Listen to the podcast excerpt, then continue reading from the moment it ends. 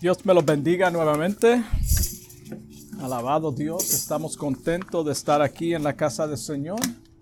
Como siempre, para, para glorificar su nombre, en altecerlo y que el Señor nos hable a través de su palabra. Damos gracias por cada uno de ustedes y vamos rápidamente a la palabra de Dios, a lo que llegamos, a la palabra de Dios que se encuentra en el libro del profeta Isaías.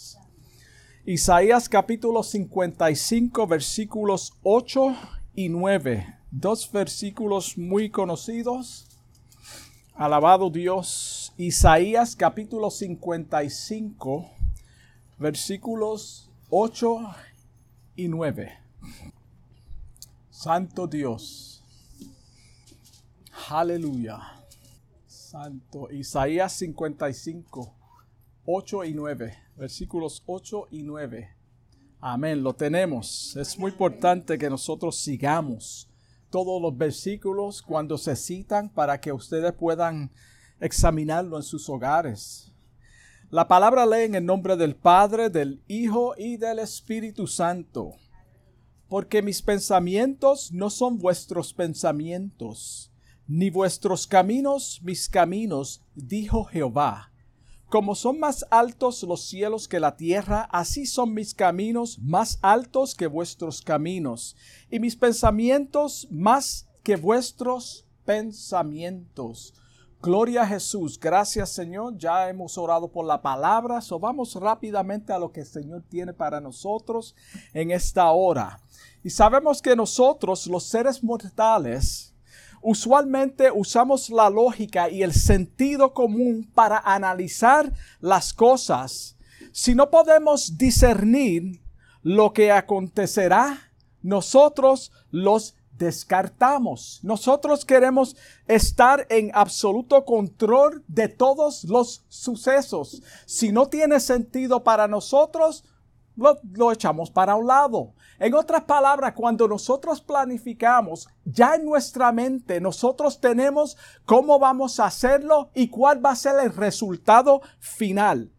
Todos vamos a tener momentos en la vida donde emocionalmente parece que todo se está derrumbando y vamos rumbo al fracaso porque no entendemos el porqué de las cosas que nos están aconteciendo. Y el tema de este mensaje es cuando Dios no hace sentido. Cuando Dios no hace sentido. Si tú miras a través de la palabra de Dios, desde el principio, Génesis, hasta Apocalipsis, cuando tú lees ciertas cosas y eventos que acontecieron en aquel tiempo, no tiene lógica ni sentido para la mente del ser humano. Sin embargo, Dios se ha glorificado en todo lo que Él ha hecho y lo que está haciendo y lo que hará.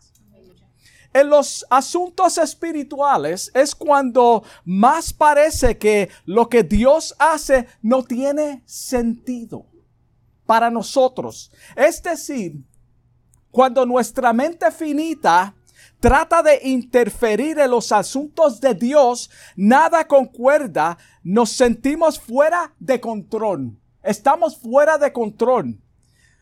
En mi propia experiencia, en este caminar con el Señor, yo he aprendido a través de los años y aún estoy aprendiendo que el Señor va a hacer cosas que yo jamás voy a entender en el momento.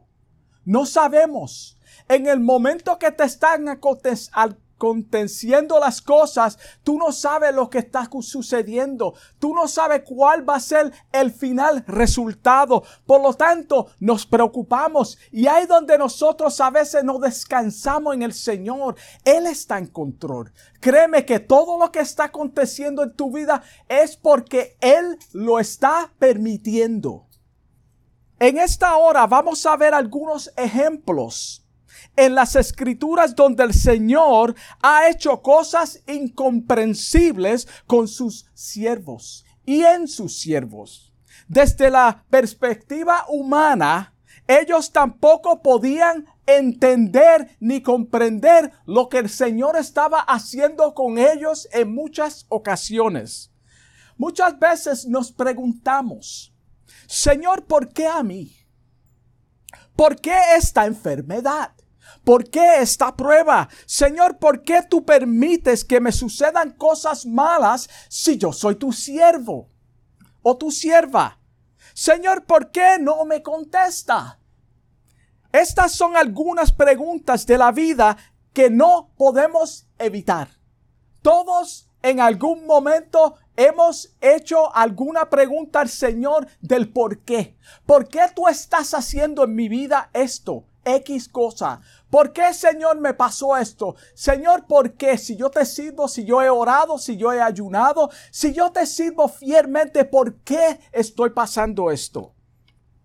En Mateo, el Señor nos dice en Mateo 20:15, no me es lícito hacer lo que quiero con lo que es mío. Mira la pregunta. El Señor está preguntando, no me es lícito hacer lo que quiero con lo que es mío. Si nosotros somos sus siervos, siervo es un sirviente. Si decimos que somos su siervo y no queremos que Él haga como Él bien parece con, nosotros, entonces ¿por qué nos preguntamos? ¿Por qué le preguntamos el por qué? ¿O es tu ojo malo porque yo soy bueno? Es la pregunta que le hace el Señor. Es un peligro que nosotros pensemos que somos exentos de situaciones drásticas en la vida. Eso es un peligro. Y cuando oímos eso, no es cierto. Porque la palabra misma dice que nosotros vamos a pasar por situaciones. Pero en el caso de los nacidos de nuevo, todo es para la obra de Él en el momento parece algo negativo, pero el resultado final, cuando miramos atrás, vamos a decir, entonces podemos decir, wow, esa era la razón por lo cual yo estaba pasando esta cosa, esta prueba, esta dificultad. Mira el resultado. Le doy gracias a Dios por lo que Él hizo. Entonces, cuando nosotros le damos gracias, pero en el momento no le damos gracias. En el momento queremos el resultado que nosotros queremos ver y no funciona de esa manera. Eso es un peligro. No estamos negando que la Biblia está llena de promesas y bendiciones para los hijos de Él. No estamos negando eso. Sabemos que Él suple todas nuestras necesidades conforme a sus riquezas en gloria, tal como enseña Filipenses 4:19. Lo sabemos, sabemos que Él cuida de nosotros. Eso no es lo que estamos enseñando, sino que Él está en control aún en los en medio de las situaciones que nosotros estamos atravesando y parecen negativas, pero no es, es porque nosotros no sabemos el resultado. Lo que estamos diciendo es que en la vida de todo cristiano vendrán momentos que Dios hace cosas en nosotros, con nosotros y a través de nosotros donde nadie entenderá. Parecen cosas de loco a veces. Lo que hacemos para el Señor, por el Señor, y Él está haciendo la obra en nosotros, pero en el momento no la podemos entender, ni nadie nos mira como si tuviéramos locos. Proverbios 19:21 dice, muchos pensamientos hay en el corazón del hombre. Escucha esto. Mas el consejo de Jehová permanecerá. Muchos son los consejos. En otras palabras, nosotros planificamos muchas cosas, pero al final resultado es lo que Dios va a hacer en nuestras vidas. Los versículos de apertura dicen claramente, porque mis pensamientos no son vuestros pensamientos, ni mis caminos vuestros caminos, dice Jehová el Señor. Él es quien dice esto, no el hermano Freddy. Y en el versículo 9, como son más altos los cielos que la tierra, así son mis caminos más altos que vuestros caminos, y mis pensamientos que vuestros pensamientos. Medita en esas palabras que dijo Dios, no el hombre. Todo lo que tú piensas que debe de ser no es lo que Él tiene planificado para nosotros. Todo camino que parece derecho para nosotros, a veces son caminos torcidos y pensamos que son derechos, lo vemos derecho, tiene lógica para nosotros porque pensamos que son derechos, pero el Señor ve el final resultado y dice que no son caminos sabios, no son caminos de Él. Ese camino lleva a la destrucción, lleva a la destrucción total del ser humano. Aunque en esos momentos tú no entiendas lo que Él está haciendo o lo que está pasando en tu vida o contigo, apóyate en lo que dijo el apóstol Pablo en Romanos 8:28. Cuando tú estás en esta situación, mira cómo el apóstol Pablo te aconseja y me aconseja a mí. Y sabemos que para los que aman a Dios, todas las cosas obran juntamente para bien, para su bien. Todo lo que Él está haciendo es para nuestro bien. Para los que conforme a su propósito son llamados. Solo que está aconteciendo en tu vida y tú no lo entiendes y tú quieres tratar de analizar a Dios, descansa en Él. Mejor deposita todo lo que está aconteciendo en Él. Yo no sé lo que tú estás haciendo, Señor, pero Romanos 8:28 me dice que descanse en ti, que todo lo que tú estás haciendo es para mi bien. Un ejemplo de esta realidad lo vemos en la historia del diluvio. Vamos a transportarnos a un tiempo donde un hombre anciano loco comenzó a construir un arca. Cuando Dios le dijo a Noé que construyera un arca porque la tierra iba a ser destruida con agua, imagínate por un segundo cómo Noé tomó esta noticia. Vamos a empezar por él. Casi siempre hablamos de el mundo, como la gente se burlaban de él, pero vamos a comenzar con él. Él fue quien Dios llamó para hacer este arca. Tal vez él fue el primero en pensar, lluvia, ¿qué es eso? Tú me estás diciendo que va a llover y que construya qué? Un arca, lluvia. Hermano, ponte en el lugar de Noé. Y ahora imagínate por un segundo la gente, cómo lo tenían por loco.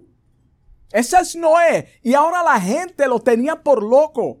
Este anciano está construyendo un arca porque según él, según él, decía la gente en ese tiempo, Dios le dijo que va a destruir el mundo con agua. ¿Qué es agua? Ellos no sabían lo que era lluvia, menos un arca. Y este hombre anciano está construyendo un arca. Para los habitantes, de aquel entonces, esto era algo desconocido. Nunca había llovido. Imagínate ahora, un, por un segundo, cómo eran ridiculizados también sus hijos. No solamente él a la familia entera, tu papá es un loco. Lo que Dios dijo a su siervo produjo un peso de responsabilidad sobre toda su familia. Esto era algo serio. Jehová, ya, Jehová Dios ya sabía que para la lógica humana esto estaba fuera de orden. Ya Dios lo sabía. Él sabía lo que estaba haciendo y él sabía el final resultado, aunque ellos no lo entendían. Ellos no entendían lo que Dios estaba haciendo a través de este anciano para preservar la vida de ellos, los cuales ellos rechazaron. Así trabaja Dios. Así es Dios en nuestra vida. También sabía que Noé y su familia serían burlados y ridiculizados en la sociedad. Él lo sabía. Ya Dios sabía lo que venía para ellos. Hermano, esto no es algo fácil para esta familia. Sin embargo, esto no fue un impedimento para que Dios cumpliera su propósito. Cuando Dios dice algo, hermano, créeme que Él lo hará. Por encima de lo que tú pienses, por encima de lo que yo piense, por encima de lo que para mí parece lógica, Él va a ser como Él quiere, porque Él es Dios. Esto es lo mismo que a veces enfrentamos como cristianos, porque creemos que algún día y hay cristianos también que no creen esto. Seremos levantados antes que se desate la ira de Jacob en el mundo, lo cual es la gran tribulación. Nosotros predicamos esto, creemos esto y la gente se burlan de nosotros. Nos llaman fanáticos. Algunos piensan que estamos desajustados mentalmente. Sí, hay personas que piensan de esa forma, de los creyentes, de los cristianos, que nosotros, hay algo mal con nosotros mentalmente. Somos débiles en la vida. Jacob dijo en su libro, capítulo 37, versículo 5, escucha esto. Truena Dios maravillosamente con su voz. El trueno en la Biblia es la voz de Dios. Cuando Dios hablaba con Moisés en el monte Sinai, fue a través de truenos relámpagos. Por eso ellos cogieron miedo. La voz de Dios son truenos. Él hace cosas, grandes cosas, que nosotros no entendemos. Él hace cosas grandes que nosotros no entendemos. Si en esta hora te encuentras en un lugar desconocido y nada tiene sentido en el Señor o lo que el Señor está haciendo contigo, en Isaías 41, versículo 13, dice, porque yo soy el Señor. Escucha esto, para ti no tiene lógica. Tú, tú, estás tratando de analizarlo, pero el Señor te dice esto porque yo soy el Señor, tu Dios, que te sostiene de tu mano derecha. Yo soy quien te dice, escucha esto, yo soy quien te dice, no temas, yo te ayudaré. Yo te ayudaré en el momento de confusión donde tú no entiendes lo que Él está haciendo contigo. Él te ayudará a creer y a descansar en Él. Cuando miramos la historia también de Abraham, lo que Dios prometió en Génesis capítulo 15, versículo 5, Humanamente, ponte a pensar. Humanamente era imposible, tampoco tenía sentido ni lógica a la vista del ser humano lo que Dios le prometió a este anciano. Cuando Dios va a hacer algo, aunque lo veamos imposible, no hay quien lo detenga. No hay quien lo detenga. Él es el creador del universo y hace como Él quiere. Él hace como Él quiere. Y como, como Él puede, lo hace. Dice el Salmo 33, versículo 11. Pero los planes del Señor se mantienen firmes para siempre. Los planes del Señor se mantienen firmes para siempre. Por esto es importante entender que cuando Dios nos llama a la salvación, Él termina la obra que Él ha comenzado. Él no te deja a mitad. Él no te va a dejar a mitad. Él no va a permitir que tú te pierdas porque es la obra de Él. Él termina lo que Él comienza. So, los planes de Él se mantienen firmes para siempre. Para siempre es eternamente. No es el siempre que nosotros conocemos cuando decimos para siempre, cuando nos casamos y a los dos o tres años nos divorciamos. Ese no es el para siempre. El para siempre de Dios es eternamente hasta que Él cumpla su propósito en nosotros. Sus propósitos nunca fracasan, serán frustrados, dice el versículo. Sus propósitos nunca serán frustrados. En Lucas 18, 27 dice, lo que es imposible para los hombres es posible para Dios. Lo que es imposible para el hermano Freddy es posible para Dios. No hay nada que él no pueda hacer. En Jeremías 32, versículo 27 dice, He aquí, yo soy el Señor, otra vez, yo soy el Señor, el Dios de toda carne. ¿Habrá algo imposible para mí? Dice el Señor. ¿Habrá algo imposible para mí? Y te pregunto en esta hora, ¿habrá algo imposible para Dios? Lo habrá. Alguien que por favor me diga algo imposible para ellos que Dios no pueda hacer. Por lo tanto, aquello que tú estás tratando de analizar, escucha esto, para ti no tiene lógica. Y es porque Dios está haciendo una obra que tú no puedes entender. Eso es lo que está pasando. Tú estás, tú estás tratando de analizar lo que Dios está haciendo y para ti no tiene lógica y es porque Dios está haciendo una obra que tú no podrás visualizar hasta que Él cumpla su propósito en lo que está haciendo en tu vida. Yo me estoy predicando a mí mismo. Yo no sé a quién Dios le está hablando.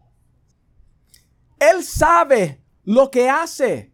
No te preocupes, descansa en Él. No trates de analizarlo. Descansa en Él porque el final resultado tú lo verás cuando Él termine su obra, el propósito. En cierta ocasión le dijo a su pueblo en Jeremías capítulo 29 versículo 11, porque yo sé los pensamientos, mira esto, yo sé los pensamientos que tengo acerca de vosotros. Yo lo sé, tú no lo sabes, pero yo sí sé lo que tengo para ti. Dice Jehová, pensamientos de paz y no de mal, para darnos un porvenir y una esperanza. Esto le dijo a su pueblo Israel y nos dice también a nosotros. Él sabe lo que tiene para nosotros. ¿Tú no lo sabes? Yo no lo sé. No creas falsas profecías. Él sí sabe lo que tiene para ti. Todo lo que Él tiene para nosotros es bueno, pero el proceso es difícil. Repito, todo lo que Él tiene para nosotros es bueno, pero el proceso es difícil y desconocido porque tenemos que ser quebrantados internamente mente. Él tiene que quebrantarnos. Él tiene que quebrantarnos para cumplir su propósito en nosotros. Y esto duele, hermano. Esto es en el momento de angustia donde tú no sabes lo que está pasando en tu vida y tú quieres analizar a Dios. El Señor te dice en Salmo 138, versículo 8, mira cómo te dice a ti y a mí. Jehová cumplirá su propósito en mí. Jehová cumplirá su propósito en ti. Tu misericordia, oh Jehová, es para siempre. Tu misericordia es para siempre. No desampararás la obra de sus manos. Lo que Él comenzó, vuelvo a repetir, lo terminará porque es Él aunque para ti no tenga sentido lo que Él está haciendo, créeme que Él sí sabe lo que está haciendo. Él no, él no te abandonará. Él te dará las fuerzas para que puedas estar tranquilo en medio del proceso. Es Él quien te da la fuerza para poder estar tranquilo en medio del proceso que duele. Es difícil, no lo entendemos y menos lo comprendemos. Queremos tratar de analizarlo, pero no podemos. No podemos. Sara era una mujer estéril. No me he olvidado. Sara era una mujer estéril. ¿Tú crees que el Señor no sabía esto? Seguro que lo sabía. Sin embargo, eso no fue un, un, obstáculo para Dios. Él es el dador de la vida. Mira cómo le dice a su siervo Abraham en Génesis capítulo 15, versículo 5. Y le llevó fuera y le dijo, mira ahora a los cielos y cuenta las estrellas, si las puedes contar. Sabemos que es imposible contar las estrellas, pero esto es lo que Dios le dice y es un ejemplo. Y le dijo, así será tu descendencia. Esto no tiene sentido. Esto no tenía sentido para nosotros, menos para Abraham, que fue quien recibió esta profecía. ¿Por qué no tenía, tenía sentido? Porque Abraham, Abraham ya tenía 75 años de edad. Por eso no tenía sentido, hermano. Imagínate Abraham cuando recibió esta noticia. Yo voy a salir a mirar las estrellas, pero yo no creo esto. Esto es imposible. Tengo 75 años. Cuando Dios lo llamó, cerca de 80, cuando Dios le prometió un hijo. Hermano, lo llamó a los 75 años para que mirara. Y le prometió que iba a tener un hijo a los 80. wow. En otras palabras, él también necesitaba un milagro para poder concebir un hijo con su mujer. Él necesitaba un milagro para que esto aconteciera. En el capítulo 18, versículo 11, la misma palabra confirma lo que estamos diciendo. Mira cómo dice el versículo. Abraham y Sara eran ancianos, plural. Los dos eran ancianos. Por eso es importante entender cuando la palabra dice, quédate con la mujer de tu juventud. Hay una razón. Los dos eran ancianos, entrado en años. Y a Sara le había cesado ya la costumbre de las mujeres. Eso es lo que dice el versículo, no lo digo yo. El versículo 12 dice, y Sara se rió por sus adentros. Hermano, se ríe cualquiera. Se ríe cualquiera. Esto no tiene lógica. No tiene sentido lo que tú me estás diciendo. Tú estás equivocado. Lo que el Señor está prometiendo a estos dos ancianos humanamente no hace sentido. Cuando Dios no hace sentido.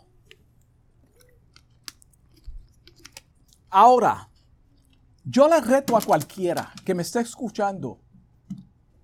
Pregúntale a un doctor si es posible que dos ancianos de estas edades mencionadas en estos versículos puedan lograr tener un hijo. Pregúntale a cualquier doctor, no importa cuál. Pregúntale si esto es posible. ¿Qué va a pensar de ti? Tú estás loco. Tú estás loca. Esto es imposible. Yo soy un doctor. Tú no sabes lo que tú estás hablando, pero para Dios tenía sentido. Tú podrás decir, pero en aquel tiempo las personas duraban más tiempo. Y eso es cierto, no lo estamos negando. Pero mira lo que dice Sara. Mira cómo ella dijo, aún en ese tiempo, para derrumbar ese, esa teoría. ¿Tendré placer después de haber envejecido? So, el envejecimiento era para ese tiempo también. Eclesiastés no se equivoca cuando habla del decaimiento físico del cuerpo. Ella misma lo dijo. Wow, ¿tendré placer después de haber envejecido? wow. Siendo tan, escucha esto. No solamente ella, siendo también viejo mi Señor. Ella sabe lo que está diciendo, hermano. La lógica te dice que esto es imposible y ella lo estaba expresando, lo cual era una realidad. Es cierto, esto no tiene sentido en ninguna época. El Señor esperó que ambos llegaran a ancianos para Él glorificarse en ellos. Esto no era una casualidad. Dios esperó hasta este momento para Él glorificarse porque Él puede. Santo Dios.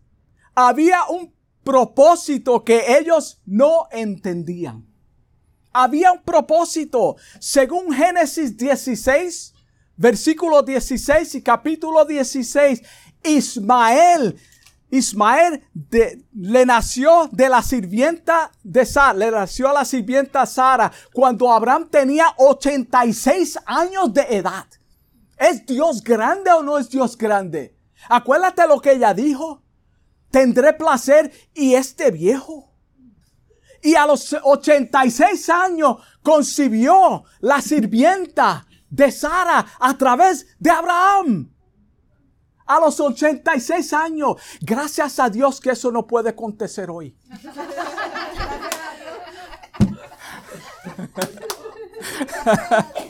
Gracias a Dios. Wow. Esto no termina aquí. Esto no es el todo. En Génesis 21:5 tenía 100 años. Abraham tenía 100 años y Sara tenía 90 años cuando nació Isaac, el hijo de la promesa. 100 años y ella 90 años cuando nació el hijo de la promesa.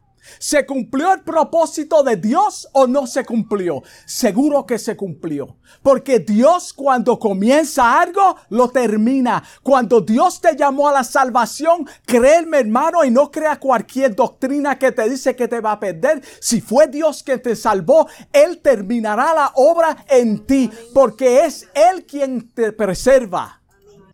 Números 23, versículo 19. Mira cómo dice. Dios no es hombre para que mienta. Dios no es hombre para que mienta, ni hijo de hombre para que se arrepienta. Él dijo y no hará. Habló y no ejecutará. Seguro que sí. Lo que él le dijo a Abraham se cumplió. No tenía lógica, pero él lo hizo. Imagínate a esta anciana Vamos, vamos a imaginarnos, usa tu imaginación. Imagínate a esta anciana cargando un bebé de nueve meses en su vientre y luego exitosamente pujarlo y traerle este niño al mundo. Mira cómo está la hermana. Imagínate una anciana de esta edad con, una barriga. Hermano. Cuando Dios no hace sentido, este es el resultado. Él se glorifica porque no tiene sentido. Y ese es el propósito. Cuando tú no lo puedes analizar es cuando Él se glorifica. Cuando tú no estás en control es cuando Él es glorificado porque Él está en control y no tú. El hecho de que tú no puedas entender lo que Dios está haciendo no significa que no lo hará. Eso no es lo que significa. El ejemplo más grande y maravilloso que encontramos en las escrituras es cuando Dios trajo a su Hijo Jesucristo al mundo a través de una virgen. Hermano, ponte a pensar a través de una virgen llamada María para salvar a la humanidad del pecado. Ella era qué? una virgen.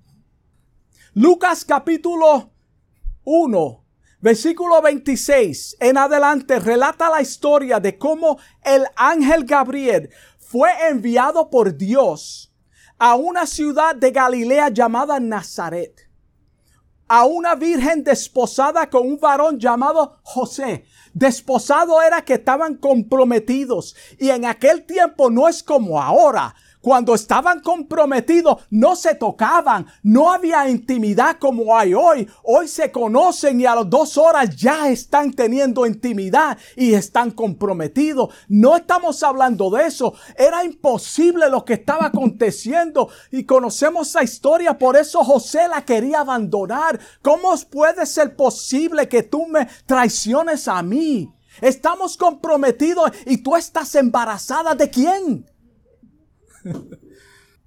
en el versículo 31 le dice a esta joven, concebirás en tu vientre y darás a luz un hijo. Mira cómo le dice, concebirá en tu vientre y darás a luz un hijo y llamarás su nombre Jesús. Imagínate a esta joven este será grande y será llamado Hijo del Dios Altísimo y el Señor Dios le dará el trono de David su padre. Por eso era importante lo que Dios hizo con Abraham. Ve la secuencia, de ahí venían las doce tribus. Hay un propósito y hay un plan, el cual Dios siempre tiene el propósito de lo que Él hace, aunque tú no lo entiendas. El 33 dice, y reinará sobre la casa de Jacob para siempre. ¿Quién era Jacob? Uno de los patriarcas que salió de quién? De Abraham. Y su reino no tendrá fin. Estamos hablando del Hijo de Dios.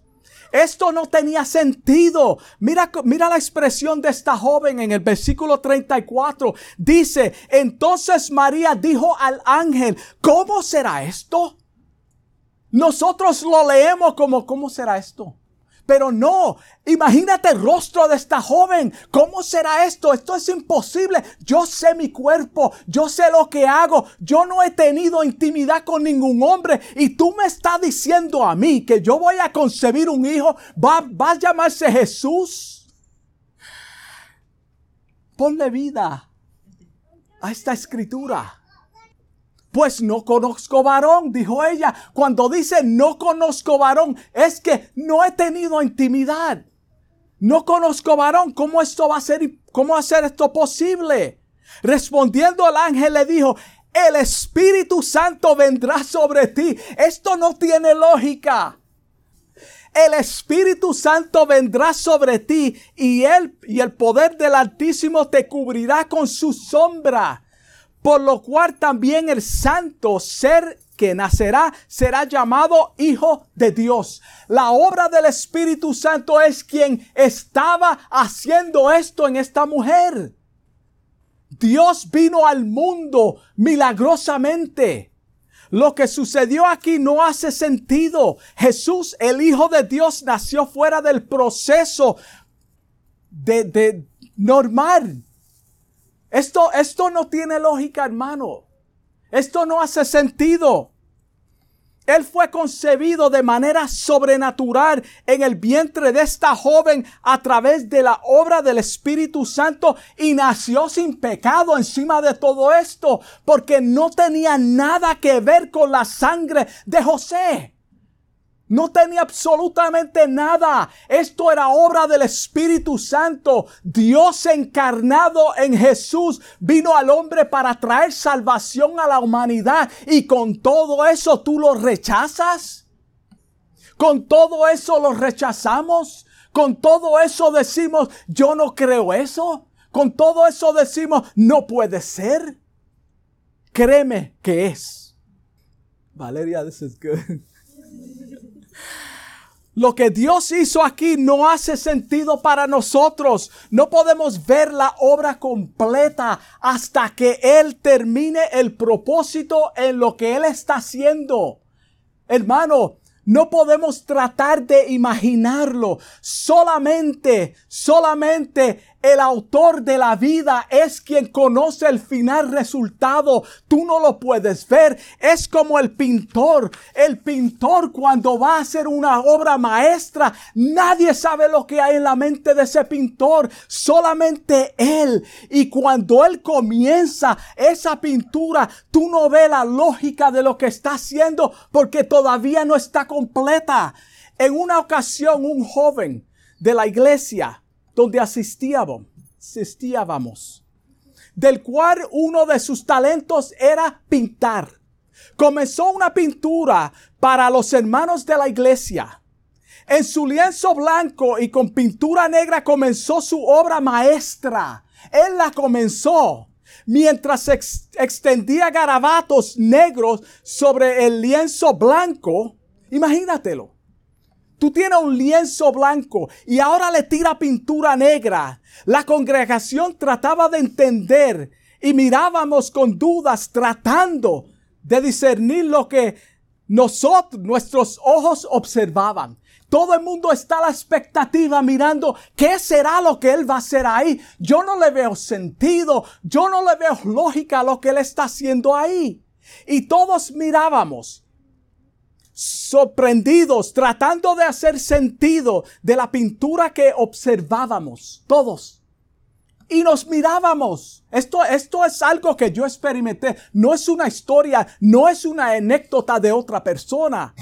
De repente el pintor expuso el resultado de su creación, moviendo el lienzo en posición y fue la única manera Fue la única manera en que la pintura tuvo sentido. Cuando él miró esa pintura, ahora vimos el rostro de Cristo. No lo veíamos cuando él lo tenía upside down, pero cuando él lo miró, la iglesia se quedó, wow, no lo veíamos, pero él sí lo veía. Él sabe lo que estaba haciendo. Solo el creador será quien dé el toque final y el resultado final a tu vida y a mi vida.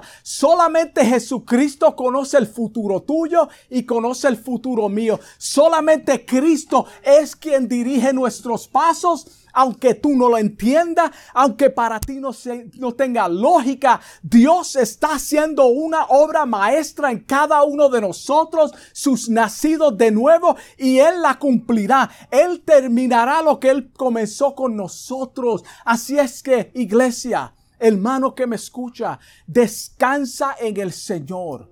Aunque tú no lo sepas, aunque tú no veas el resultado, aunque tú no sepas lo que hay en el otro lado, el Señor está en control. Él sabe lo que hace. Él sabe lo que hace. No tiene sentido ahora, pero más tarde tendrá sentido. Y así es la vida eterna. Dios ha prometido a regresar por nosotros y Él regresará por nosotros. Nos tienen por locos porque no pueden imaginárselo. Pablo dice que ahora nosotros vemos por espejo oscuramente, pero en aquel entonces veremos tal y como Él es, veremos cara a cara. Hermano, ahí todo se aclarará. Cuando Dios termina su propósito en nosotros, entonces todo se aclarará Gloria a Dios. Vamos a orar. Amantísimo Dios y Padre Celestial, te doy gracias por esta palabra que tú me has dado en esta hora, Señor. Te pido en el nombre de Jesús que este mensaje haya sido claro, Señor. Que tú hayas hablado alguna vida, Señor, que está necesitada. Aquella vida que no entiende el proceso que tú estás haciendo en ella, Señor.